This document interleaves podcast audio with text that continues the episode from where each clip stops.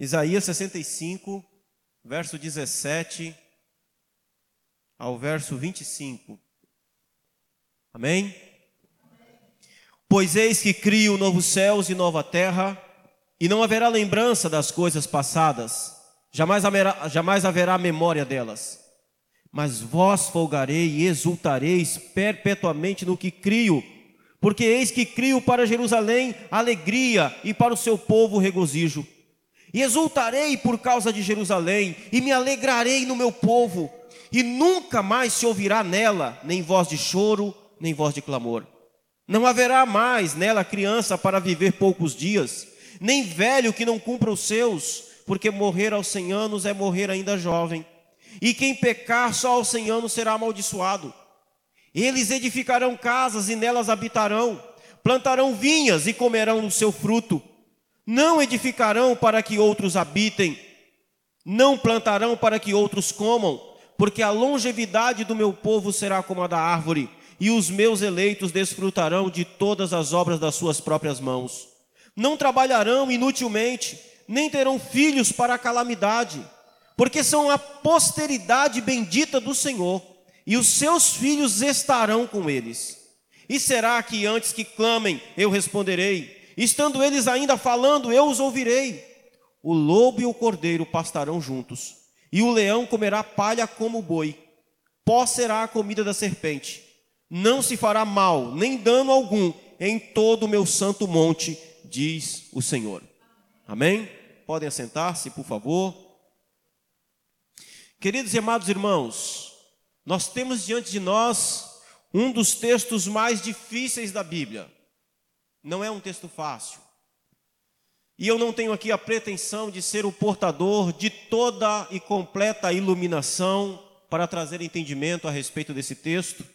Todavia, eu não posso deixar de trazer, ainda que a pouca luz, o entendimento da verdade nesse texto, visto que ele tem sido muitas vezes manipulado para fazer afirmações que vão contra o restante das Escrituras. Então, sendo um texto difícil, como que nós devemos entender esse texto? E antes de nós entrarmos na exposição própria do texto, eu quero aqui trazer algumas ferramentas para que você possa utilizar quando você encontrar textos difíceis. E algumas, algumas ferramentas que nós vamos utilizar nesse texto, algumas ferramentas de interpretação. Primeira coisa que nós precisamos entender, que esse texto se trata de uma profecia. Portanto, existem elementos carregados de significados e símbolos nesse texto. Ok? Devemos tomar cuidado com o literalismo, como nós aprendemos aqui recentemente na escola bíblica. Devemos entender que se trata de uma profecia do Antigo Testamento. E existem dois tipos de profecias no Antigo Testamento, pelo menos. Existem aquelas profecias que fazem referência aos acontecimentos da primeira vinda de Jesus, por exemplo, onde Jesus ia nascer, que cidade ele ia morar. Então, existem profecias do Antigo Testamento que fazem referência à primeira vinda de Jesus. E ele já veio, quando nasceu lá em Belém, morreu e foi crucificado.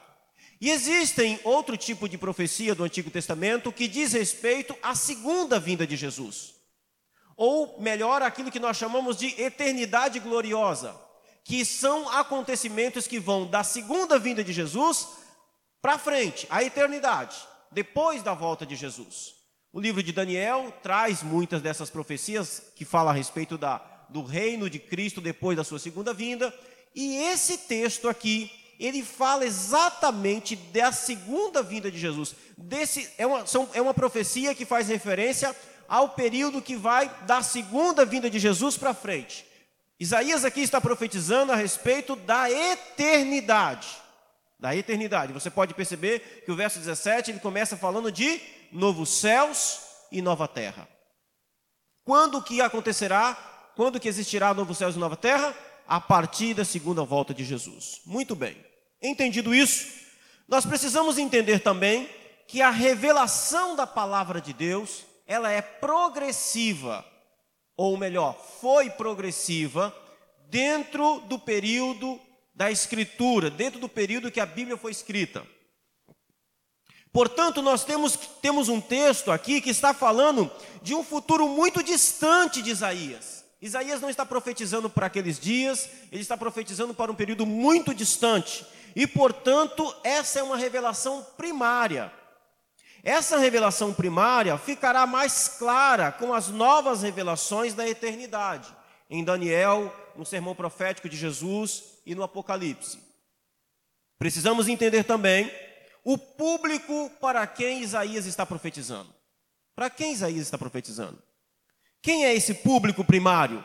Eram os judeus piedosos e os remanescentes fiéis dentro da nação de Israel, no tempo de Isaías, que viveram antes do cativeiro babilônico. Então, quem são as primeiras pessoas que ouviram esse texto que nós lemos? Os judeus de 700 anos antes de Cristo. 600, 700 anos antes de Cristo. Você precisa levar isso em consideração para entender esse texto. Senão você não entende. Ok? Então a linguagem aqui é totalmente adaptada para eles, usando elementos deles para falar de uma realidade futura, que não são aquelas mesmas da realidade futura. Para entender melhor isso aqui, imagine que você voltasse no tempo e e, e ouvisse da boca do próprio profeta Isaías essa profecia. Imagine que você volta lá 2.700 anos atrás e você está em Jerusalém e você está ouvindo Isaías profetizar, ok? Você é um homem do século 21, conhece toda a revelação da palavra de Deus.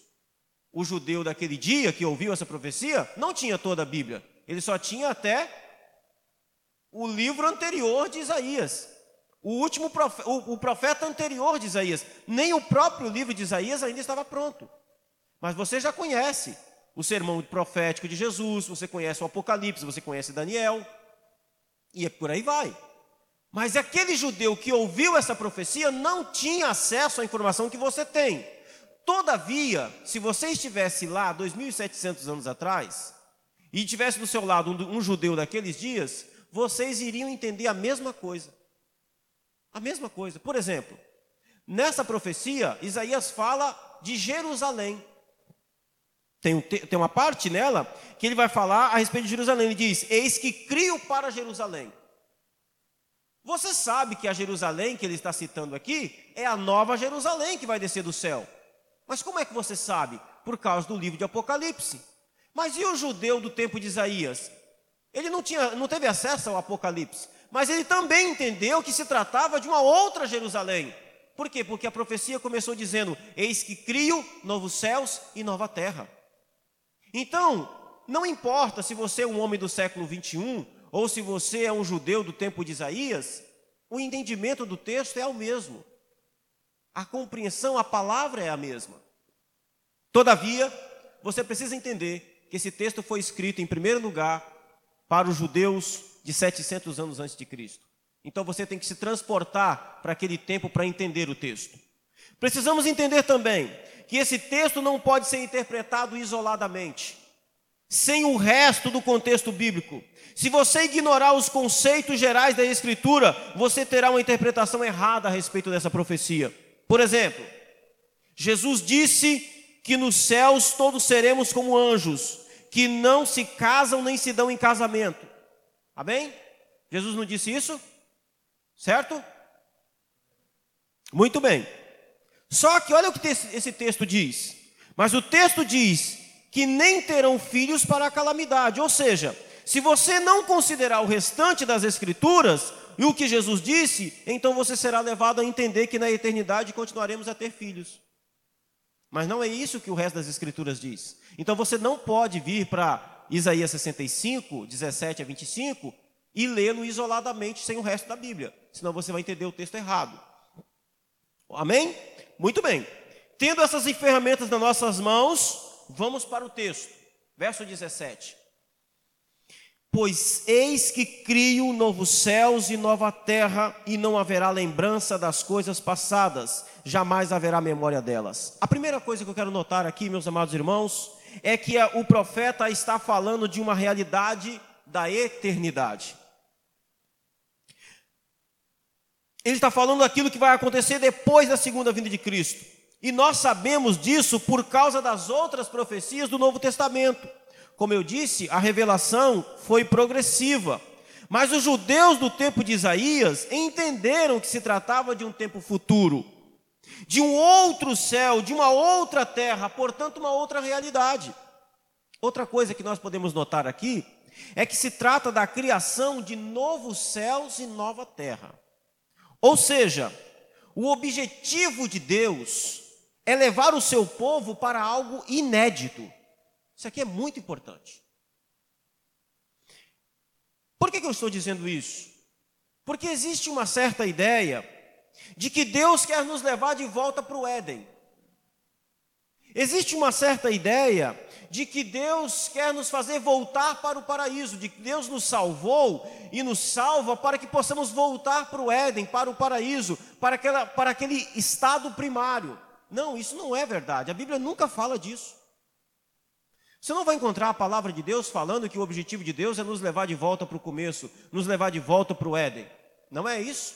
Quando nós estudamos a palavra de Deus, nós vamos perceber que ela sempre está apontando para frente para, para algo além. Ela nunca fala de um retorno ao Éden. Não. Aquele, aquela, aquela situação passou. A Bíblia nunca fala do homem voltando para o paraíso do Éden, mas sempre de novos céus e nova terra. E por quê? Por quê? Entre muitos motivos, um deles é para dizer a respeito da impossibilidade do pecado e da impossibilidade da queda no pecado novamente. Eu sei que talvez você já tenha se feito a seguinte pergunta: o que me garante que não acontecerá de novo?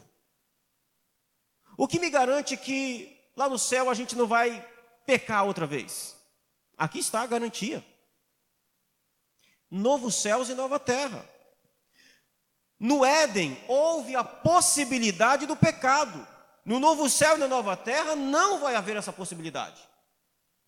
Por isso que é para frente, por isso que não é para voltar para o Éden. É novos céus e nova terra. No Éden existia duas árvores: a árvore da vida e a árvore do conhecimento do bem e do mal.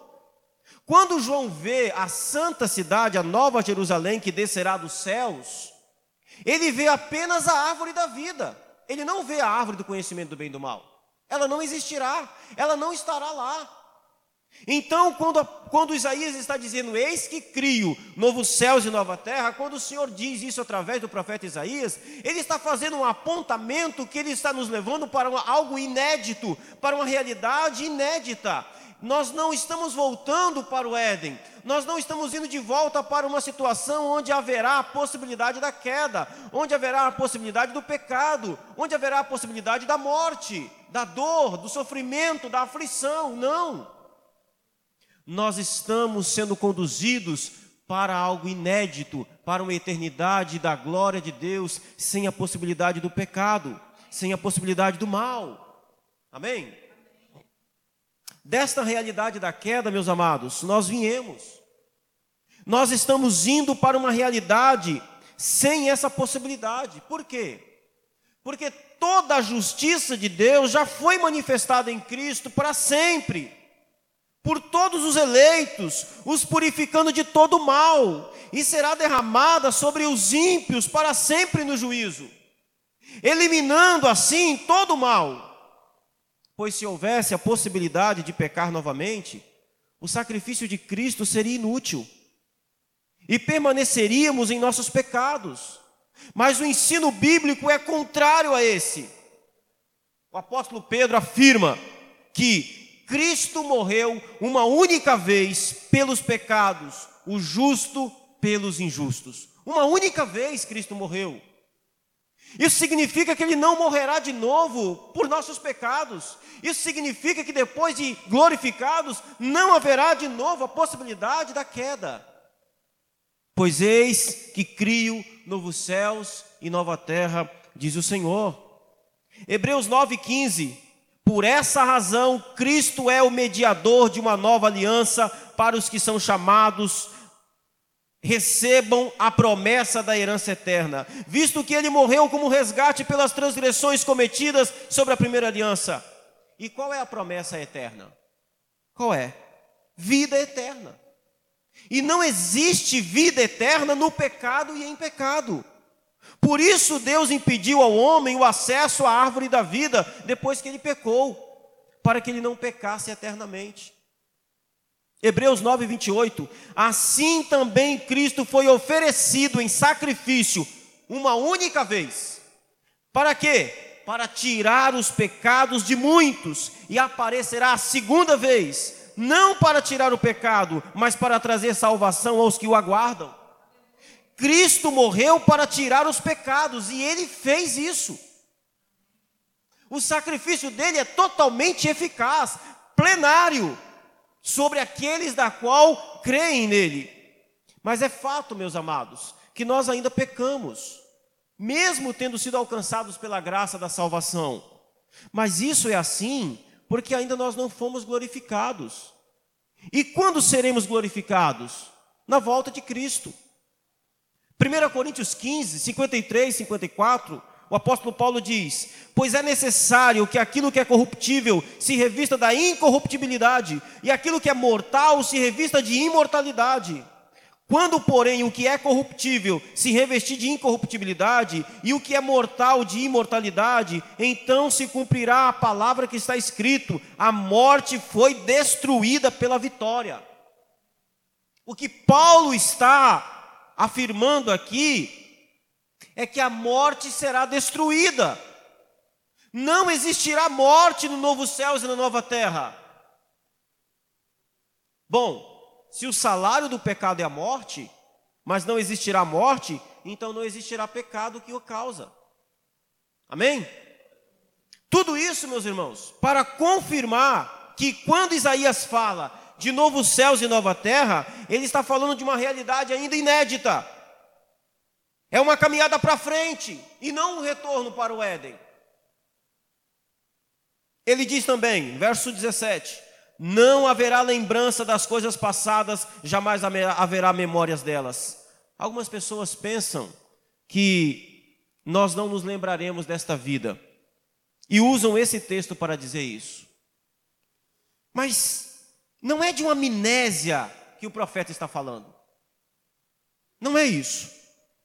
Até porque não faz nenhum sentido lógico e nem bíblico. Imagine que na ressurreição você abre os olhos e simplesmente não se lembra de nada. Você olha, vê Jesus e não sabe quem ele é, não sabe o que ele fez, não sabe quem é você, não sabe de nada. Faz sentido isso? Nenhum. Nenhum. Aliás, isso vai contra aquilo que a Bíblia ensina. Porque a Bíblia diz que nós ao adoraremos e celebraremos e confessaremos a Ele pelos séculos dos séculos. Ora, porque como eu faria isso se eu não lembro de nada? Então, obviamente, não é disso que o profeta está falando. Ele não está falando de uma amnésia geral. Ele não está falando de algo que a nossa mente vai apagar, que nós não vamos lembrar de nada. Algumas pessoas já me procuraram dizendo o seguinte: Pastor, mas como é que eu vou viver a eternidade lembrando que o meu marido está no inferno condenado? Ou como é que eu vou ficar lembrando do meu filho que foi condenado? Será muito triste. Por isso eu acho, pastor, que a gente não vai lembrar de nada. Meu querido irmão, irmã, isso é ignorância e incredulidade. Primeiro, porque a justiça de Deus no dia do juízo será absolutamente clara. Absolutamente clara. O próprio ímpio confessará com a sua boca que Deus é justo. Como, como nós cantamos aqui, todo joelho se dobrará e toda língua confessará. O próprio ímpio reconhecerá a sua impiedade e a sua justa condenação sobre si. Segunda coisa, os salvos serão revestidos de toda a justiça perfeita de Deus. Eles não terão dúvida alguma da maldade e da incredulidade daqueles que amavam. Em terceiro lugar, você precisa crer que Deus enxugará dos olhos toda lágrima. Isto é, serão plenamente consolados por Deus. Plenamente. Então, quando quando ele diz que não haverá lembrança dessas coisas passadas, ele não está falando de amnésia. Não.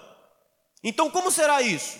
Veja o contraste, por favor, que Isaías faz no texto. Ele diz: E não haverá lembrança das coisas passadas, jamais haverá memória delas. Mas vós folgareis e exultareis perpetuamente no que eu crio.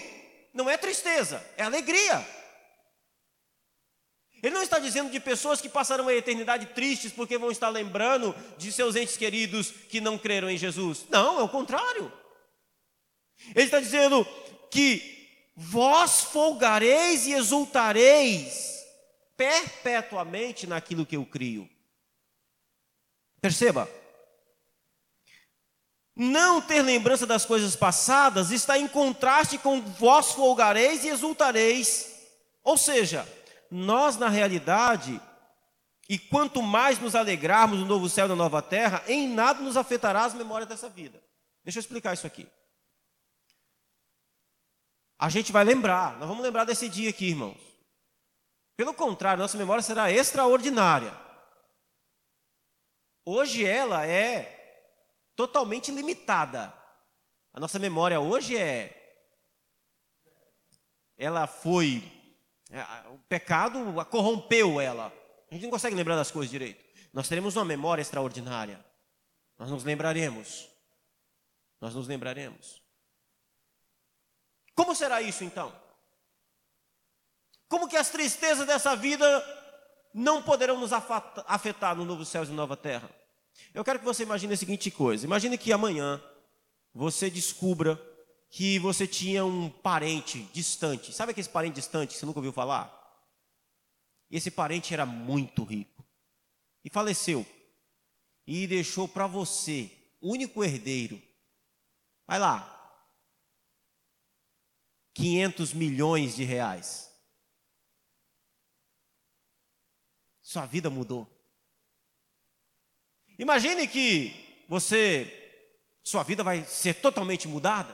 Provavelmente você vai morar numa outra casa, talvez numa outra cidade, ou quem sabe em um outro país. Imagine que daqui 10 anos você ainda continua muito rico, vivendo daquilo que o melhor que essa vida pode oferecer, o melhor que o dinheiro pode comprar. Eu pergunto a você, Daqui a 10 anos, estando muito rico, você esqueceria da vida de pobreza? Você esqueceria da vida de catar moedinha? Você esqueceria da vida de aperto? Não, você não, esqueceria. Estaria lá na sua memória. Mas eu pergunto: aquela vida de dificuldade te afetaria? Não quanto mais tempo você passasse naquela nova realidade, muito menos aquilo que te, muito menos aquilo te afetaria. É, é isso que o profeta está dizendo. É isso que Deus está dizendo aqui através de Isaías. Esse novo céu é a nossa nova terra que Deus vai criar, onde nós estaremos para a glória de Deus, por causa da sua misericórdia quanto mais adentrarmos eternidade de eternidade em eternidade, menos as aflições e as angústias dessa vida nos tocarão. Muito menos. Mas nós não esqueceremos. Não será uma amnésia, uma lavagem cerebral. O novo céu e a nova terra para onde vamos habita justiça. Nós nos lembraremos da cruz, da nossa conversão, de todas as misericórdias de Deus sobre nós, nós nos lembraremos da comunhão dos santos, pois todas essas coisas pertencem à eternidade. Irmãos, para os santos, a eternidade já chegou. Isso eu quero deixar, você fique bem claro isso. Para os eleitos, a eternidade é agora, já chegou. Isso aqui não pertence a essa realidade pertence à eternidade que vem e que já chegou. A adoração ao Senhor, o culto, a comunhão dos santos, tudo isso pertence à realidade que virá. Jamais será esquecida. Verso 18. Verso 18 falou da nossa alegria. Agora o verso 19 fala da alegria do próprio Deus. Ele diz: E exultarei por causa de Jerusalém, e me alegrarei no meu povo, e nunca mais se ouvirá nela nem voz de choro, nem de clamor. Exultar e alegrar são verbos sinônimos, mas aqui eles têm um sentido mais profundo.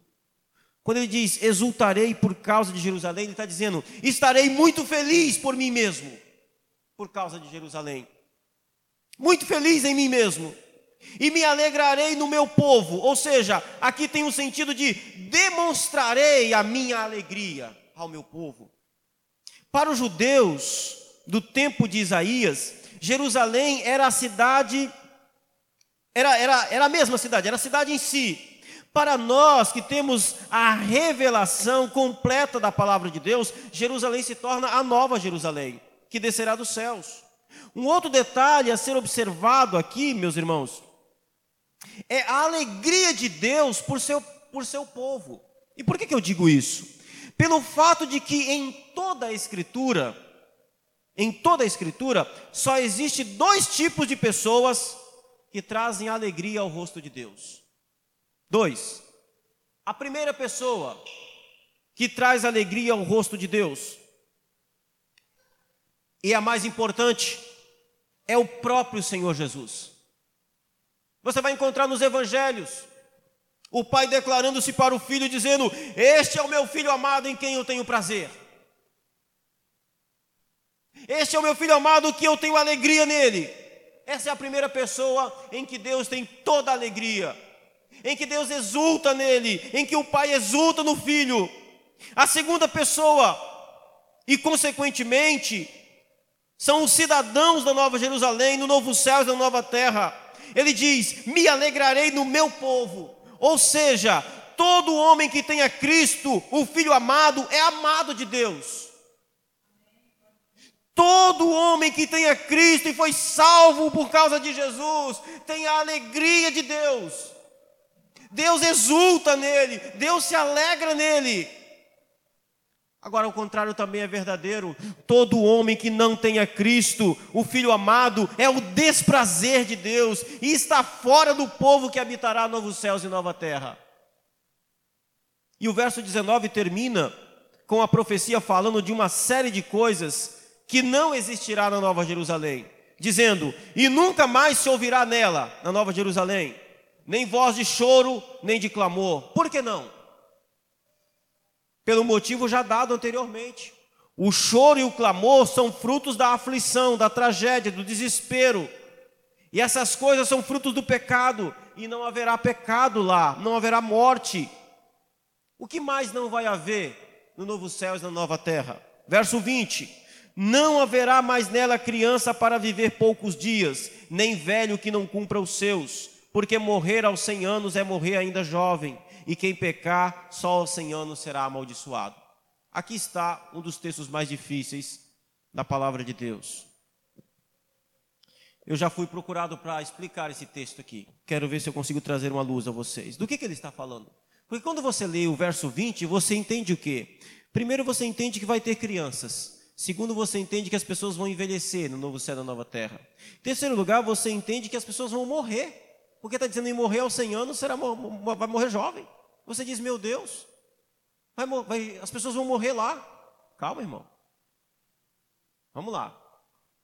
Do que, que o profeta está falando? Nesse verso 20. Ele não está falando nada disso. Do que, que ele está falando? Ele está falando que vai ter criança lá ou ele está falando que não haverá? O texto diz: não haverá. Não haverá. Mas a gente lê e entende que vai haver. Ele está falando do quê? Ele está falando da força da vida.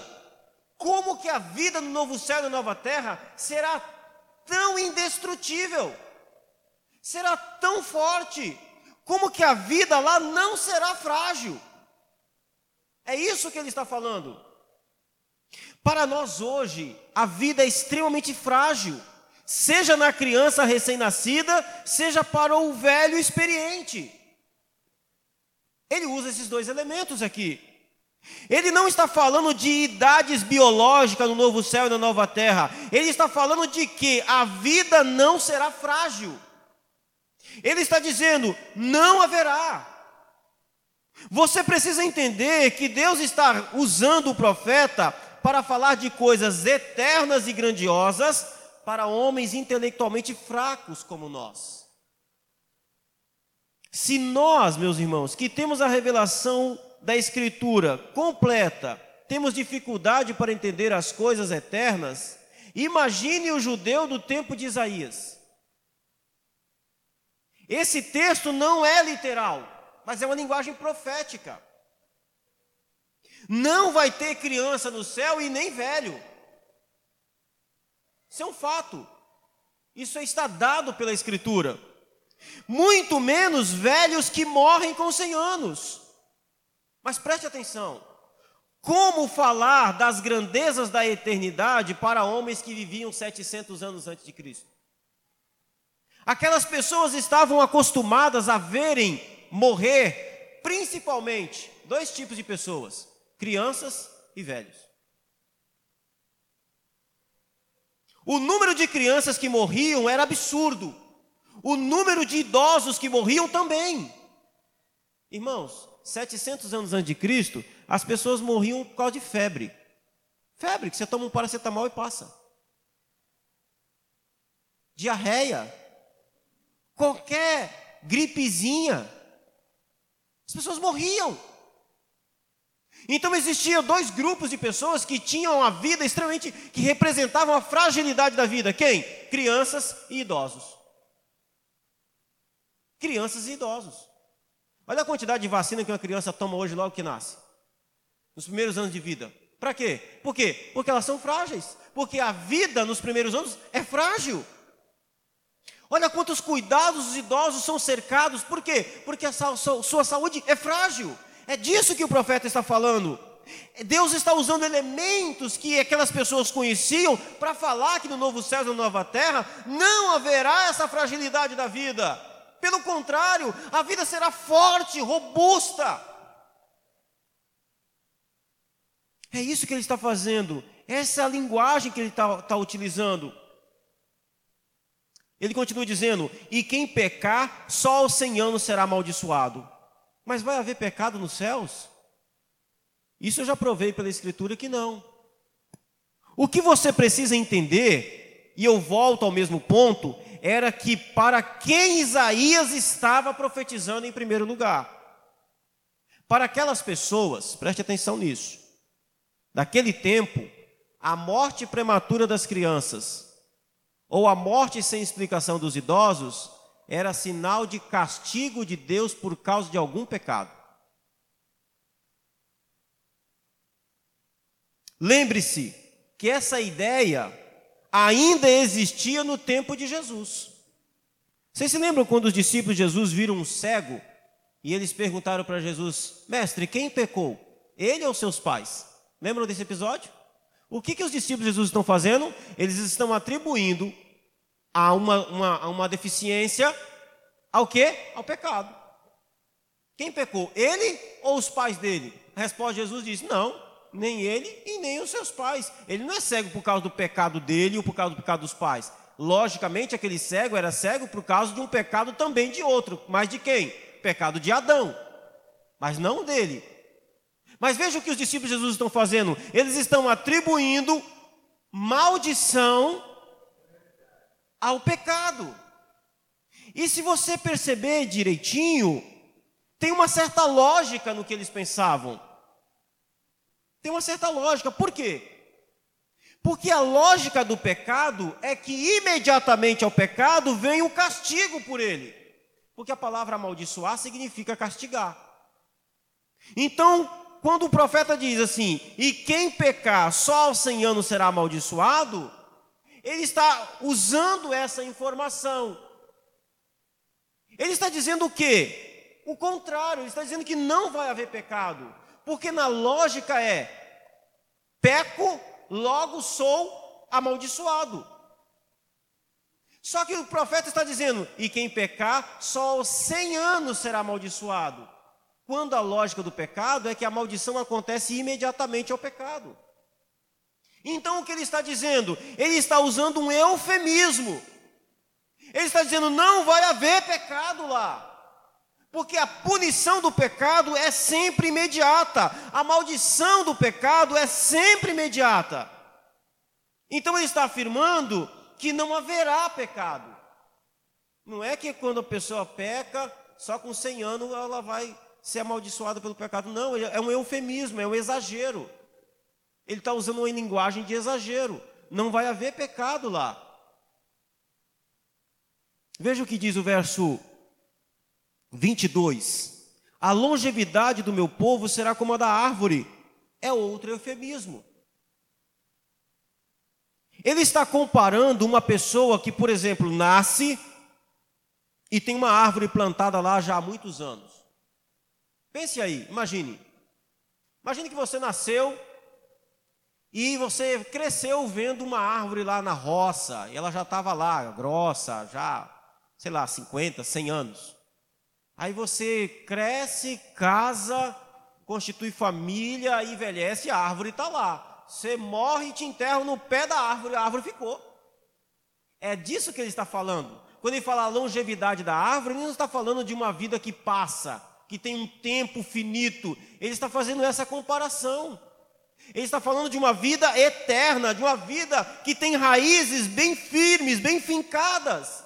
Uma vida que não apenas é forte, uma vida que não apenas não é frágil, mas é uma vida também que é perene, permanente, para sempre, eternamente. Será uma vida sem frustrações, meus amados. Veja o verso 21 e 22. Edificarão casas e nelas habitarão, plantarão vinhas e comerão seu fruto. Não edificarão para que outros habitem, não plantarão para que outros comam, porque a longevidade do meu povo será como a da árvore, e os meus eleitos desfrutarão de todas as obras de suas próprias mãos. A vida aqui, do que ele está falando aqui? Ele está falando aqui de uma vida sem frustração. Irmão, a gente vive aqui a vida inteira para construir uma casinha. Não é assim? Dá um trabalhão danado. A maioria nem consegue. Dá um trabalhão. Você junta, junta, junta, junta e nada, nunca tem.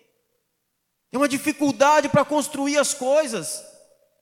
Essa vida é uma frustração atrás da outra. O sábio Salomão já havia dito isso, ele diz em Eclesiastes 5,15: O homem sai nu do ventre da sua mãe, e como vem, assim vai. De todo o trabalho que se esforçou, nada levará contigo. É uma vida frustrante. Eclesiastes 2, 18 a 19. Desprezei todas as coisas pelas quais eu tanto me esforçava debaixo do sol pois terei que deixá-las para aquele que me suceder. Quem pode dizer se ele será sábio ou tolo? Contudo, terá domínio sobre tudo o que realizei com o meu trabalho e com a minha sabedoria debaixo do sol. Isso também não faz sentido. Verso 21. Pois um homem pode realizar o seu trabalho com sabedoria, conhecimento e habilidade, mas terá que deixar tudo o que possui como herança para alguém que não se esforçou por aquilo. Isso também é um absurdo e uma grande injustiça. Olha o Salomão frustrado. Eclesiastes é um livro de um homem frustrado, de um homem que olha para a vida e viu que tudo passa de forma inutilmente, é como correr atrás do vento. Essa vida é uma loucura. Ele está dizendo: eu trabalhei, trabalhei, me esforcei, me esforcei, e no final eu não vou desfrutar de nada, porque eu vou deixar tudo para outro. E eu não sei se esse outro vai administrar isso bem, se é um sábio ou se é um tolo.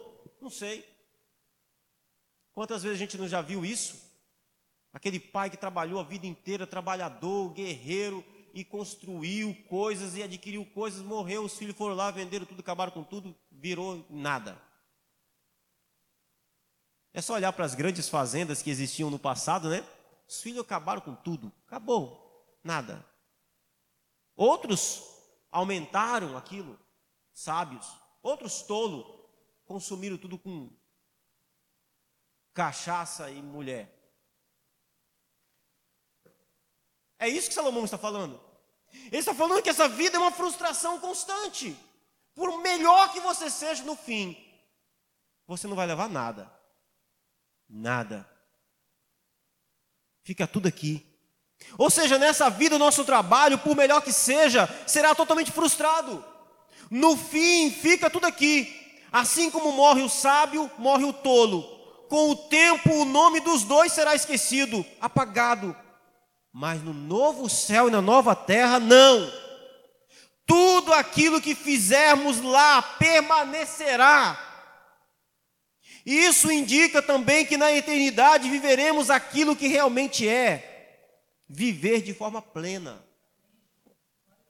Aqui, aquilo que fazemos para a glória de Deus é sempre passageiro, mas lá será eterno. É disso que trata, meus irmãos, o verso 23. Ele diz: não trabalharão de balde, nem terão filhos para calamidade, porque são posteridade bendita do Senhor, e os seus filhos estarão com eles. Ou seja, a palavra trabalhar de balde, de balde aí significa inútil, inutilmente. Não trabalharão inutilmente no novo céu e na nova terra. Fala do propósito pela qual nós existimos. Meus irmãos, nós somos criados com um propósito. E qual é o propósito que nós somos criados? Para que fomos feitos? Nós somos feitos para que tudo que vivamos seja para a glória de Deus. Você existe, preste atenção nisso. Existe, ó, esse é o seu primeiro propósito. É o primeiro. Para que, que você existe? Para que, que você veio no mundo?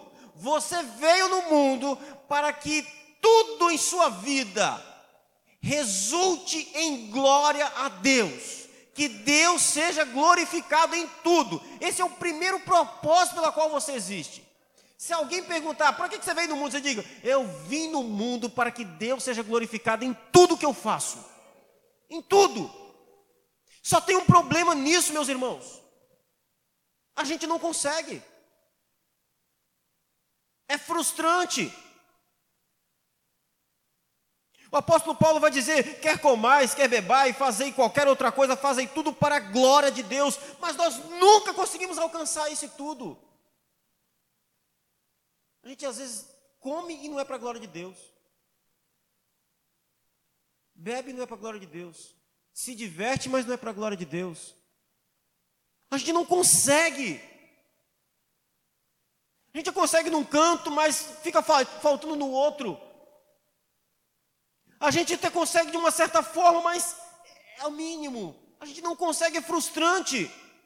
As nossas melhores obras, as nossas melhores ação, ações estão sempre carregadas de glória própria.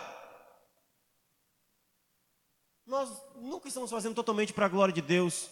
Tem sempre um pouquinho para a nossa própria glória. É terrível. É terrível. Se você tem uma vida de oração, em algum momento você vai acabar falando assim: Ah, mas eu sou uma pessoa de oração. Você não percebeu, mas você pegou um pouquinho e falou assim: é, Eu tenho uma certa especialidade, eu sou especial em alguma coisa. Roubou a glória que não, lhe, que não é sua. Mas você pode dizer: Eu sou uma boa pessoa, eu pratico bem, a Escritura vem e diz: não há justo nenhum sequer. Você diz, eu sou uma pessoa honesta, direita. A Bíblia diz: todos se extraviaram e se fizeram inúteis. Ou seja, se desviaram do propósito pela qual foram criados por Deus. Mas você diz, mas eu sou um bom. Não, não é. A Escritura diz: não há quem faça o bem, nenhum sequer. Pastor, mas eu faço coisas boas. Você faz, mas você não é a fonte do bem que você faz. O bem que o homem pratica, seja ele quem for, o bem que ele pratica, a fonte não é ele. Quem é a fonte? Quem é a fonte de todo bem? Cristo. Deus é a única fonte de todo bem.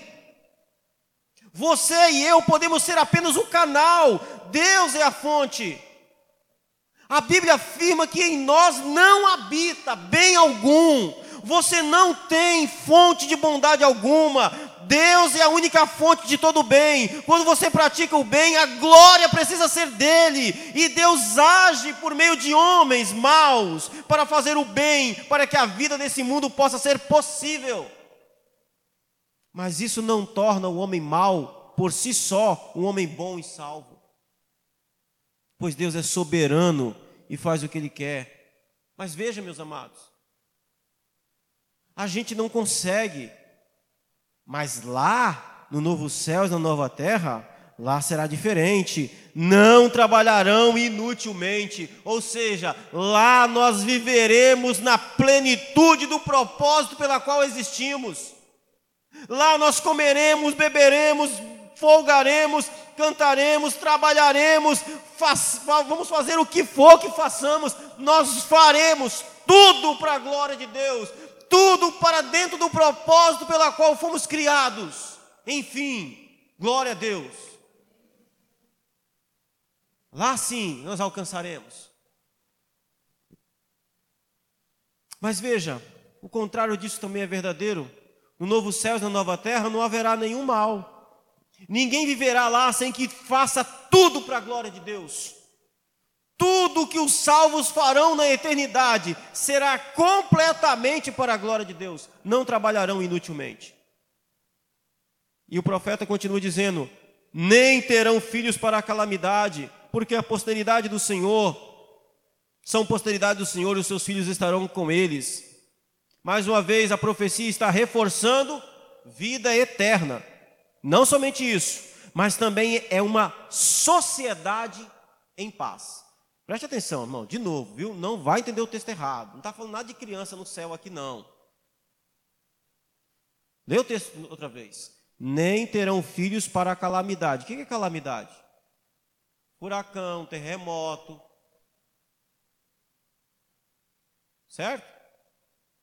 Pandemia, coronavírus, câncer. Não terão filho para essas coisas. Preste atenção. Por quê? Porque são posteridades do Senhor. E os seus filhos estarão com eles. Sabe aquela sociedade assim que você vê a criança crescendo, fica adulto e você fala: Olha, eu conheço esse menino desde pequenininho, desde que nasceu. E você tem uma sociedade onde as pessoas não morrem, onde as pessoas vivem em paz, onde você não fica sabendo assim: Nossa, Fulano morreu. Não, não vai ter isso lá. Nossa, Fulano, você soube o que aconteceu com o ciclano? ele sofreu um acidente. Não, não vai ter essa informação. É isso que o texto está dizendo. Não haverá, não haverá. Todos que foram salvos estarão lá e nunca faltarão. Não tem nada a ver com criança aqui, irmãos. Jesus já tratou disso, dizendo que lá ninguém casa nem se dá em casamento. Todos serão como anjos. Não serão anjos, não, serão como. É porque ele está falando que os anjos são seres assexuados. Os anjos não se reproduzem, não nascerão crianças ali. Para os judeus, a sociedade onde crianças nascem e não morrem é uma sociedade perfeita. Essa é a linguagem que o profeta quer passar. Lá haverá uma sociedade, enfim, paz. Uma sociedade onde não tem obituário. Uma cidade onde não haverá cemitério.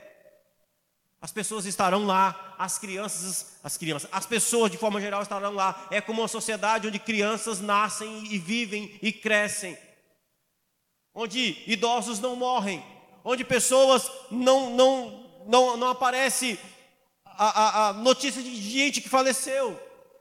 Não é que vai ter criança e nem velho. Está falando de uma sociedade que permanece, uma sociedade eterna, Verso 24, para nós concluirmos. E será que antes que clamem, eu responderei? Estando eles ainda falando, eu os ouvirei. Isso significa comunhão perfeita entre Deus e o seu povo. Não é a comunhão que Deus tinha com Adão, irmãos. Não, não, não, não, não, não.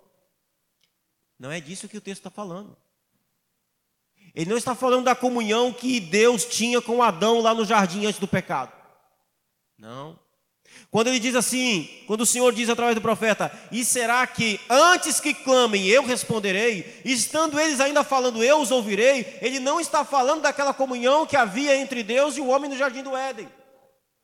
Aquela comunhão, ela acontecia apenas ao entardecer, quando Deus vinha.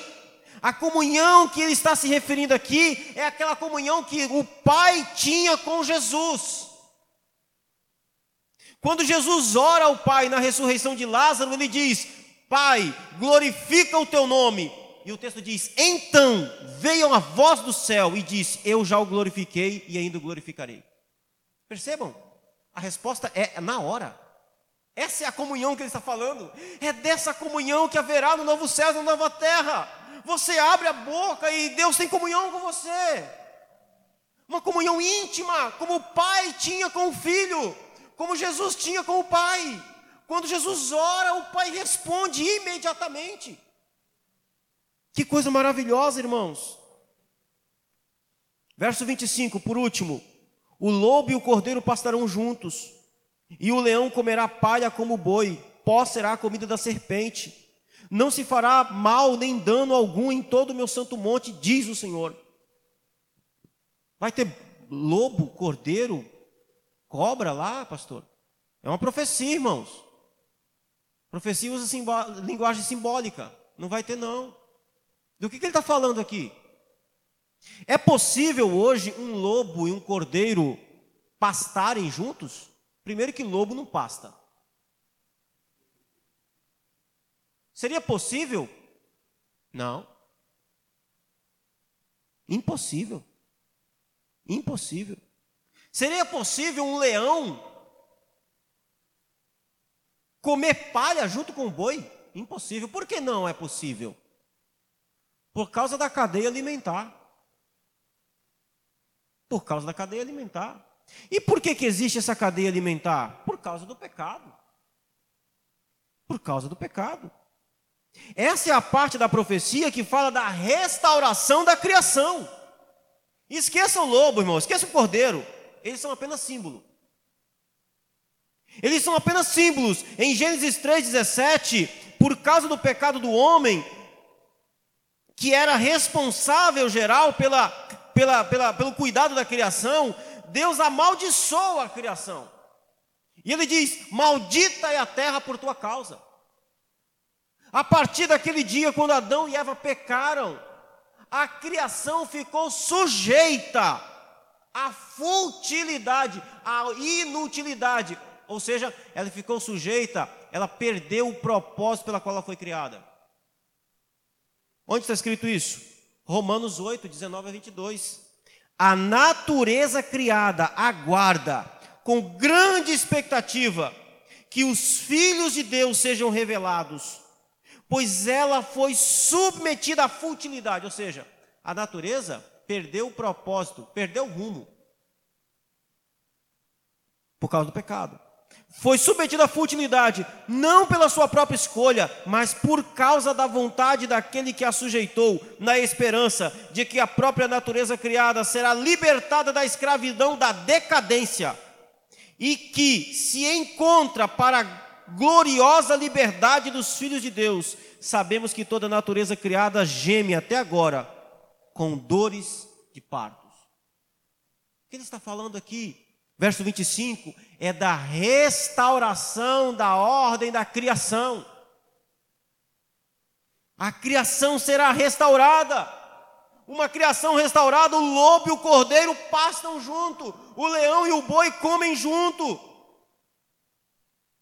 Não há dano, não há mal na criação, na nova criação de Deus, não haverá nenhum tipo de maldade, de pecado, de cadeia alimentar, onde o lobo come o cordeiro, onde o leão come o boi, onde a cobra morde o calcanhar do homem, não haverá. Ele está falando da criação, no novo céu na nova terra. A criação será totalmente restaurada. Tudo glorificará a Deus. Tudo absolutamente tudo será para a glória de Deus. Eu quero terminar. Eu vou ler de novo o texto. Por favor, acompanhe na sua Bíblia. Isaías 65, 17 ao 25. Pois eis que crio novos céus e nova terra, e não haverá lembrança das coisas passadas. Essa vida não vai te não vai te causar dor, irmão. Jamais haverá memória delas. Mas vós folgareis e exultarei perpetuamente no que eu crio, porque eis que crio para Jerusalém alegria e para o seu povo regozijo.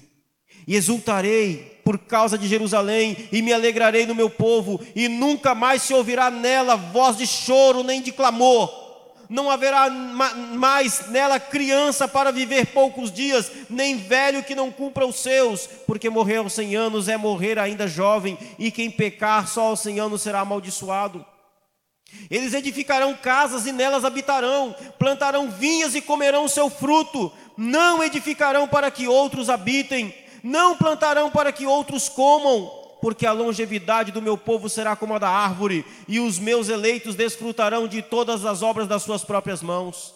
Não trabalharão de balde, nem terão filhos para a calamidade, porque são posteridade bendita do Senhor, e os seus filhos estarão com eles. E será que antes que clamem eu responderei? Estando eles ainda falando, eu os ouvirei. O lobo e o cordeiro pastarão juntos, e o leão comerá palha como o boi pó será a comida da serpente, não se fará mal nem dano algum em todo o meu santo monte, diz o Senhor. Amém? Eu gostaria que você ficasse de pé, por favor. Eu quero orar com você. Meus amados irmãos, a minha esperança é que você entre nesse novo céu e nessa nova terra.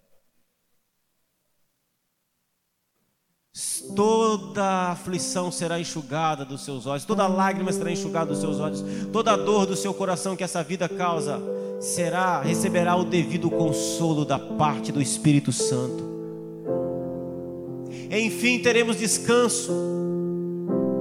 Enfim, trabalharemos, edificaremos, tudo que fizermos, veremos o resultado daquilo que fazer, que faremos. Enfim, por fim, lá, a vida será forte. Aqui ela é frágil. Aqui ela é fraca, mas lá ela será indestrutível. Não vai usar máscara lá, irmão. Não vai. O coronavírus vai queimar aqui mesmo. Não vai ter. Não entra. O seu corpo nunca mais será ameaçado pelo câncer a violência dessa sociedade não existirá lá. Lá as pessoas não morrerão de bala perdida, bala achada. Lá você não ficará desempregado. Lá você terá o sustento da parte de Deus. Lá você poderá usufruir da comunhão dos santos para sempre. As aflições dessa vida não te alcançarão. As aflições dessa vida não não virão a sua não não não atormentarão a sua memória.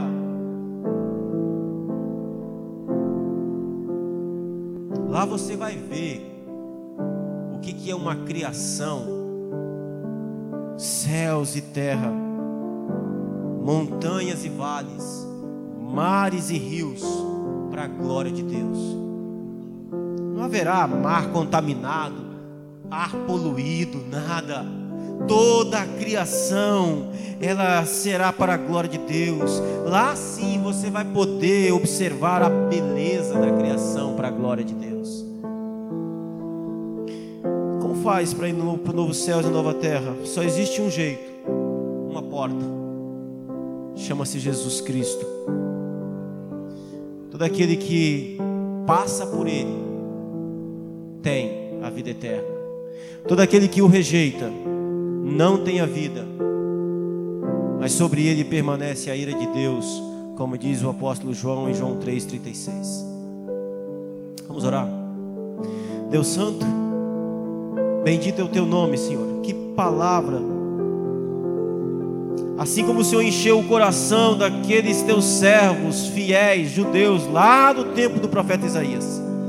Assim, meu Deus, como aqueles irmãos, como aqueles, como aqueles, como aqueles teus servos, eles estavam, Senhor, vendo a deteriorização, Senhor, do seu povo, da nação de Israel. Assim como eles estavam, Senhor, entristecidos por causa do pecado de Israel. Mas eles ouvem da tua parte que o Senhor está criando uma nova realidade, um novo céu, uma nova terra, uma eternidade gloriosa de que as suas promessas não se limitavam a uma nação, a um estado, a uma Jerusalém daqueles dias, mas uma nova Jerusalém, uma nova realidade, Senhor. Assim também, ó Deus, aquece o nosso coração, renova as nossas esperanças, renova as nossas certezas, pois às vezes as aflições dessa vida, as dificuldades dessa vida, a fragilidade dessa vida, Senhor, cega os nossos olhos e nós não deixamos de ver que o Senhor criará novos céus e nova terra, mas o Senhor disse que fará, e o Senhor cumpre a sua palavra, pois o Senhor não é homem para que minta.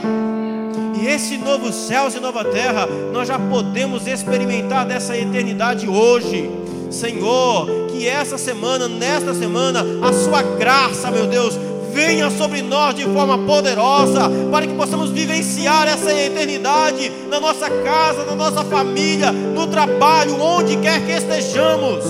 Deus Santo, sejamos renovados, meu Deus, na certeza de que, ainda que esta vida venha, meu Deus, ser frágil, venha ser frustrante, nos aguarda, Senhor, uma vida eterna, onde nós cumpriremos todo o propósito pela qual nós viemos. Ainda, meu Deus, que nós não conseguimos na plenitude, Senhor, em nossa fraqueza, glorificar a Ti em tudo mas que a nossa certeza seja renovada de que nós o glorificaremos, enfim, para todo sempre, pelos séculos dos séculos.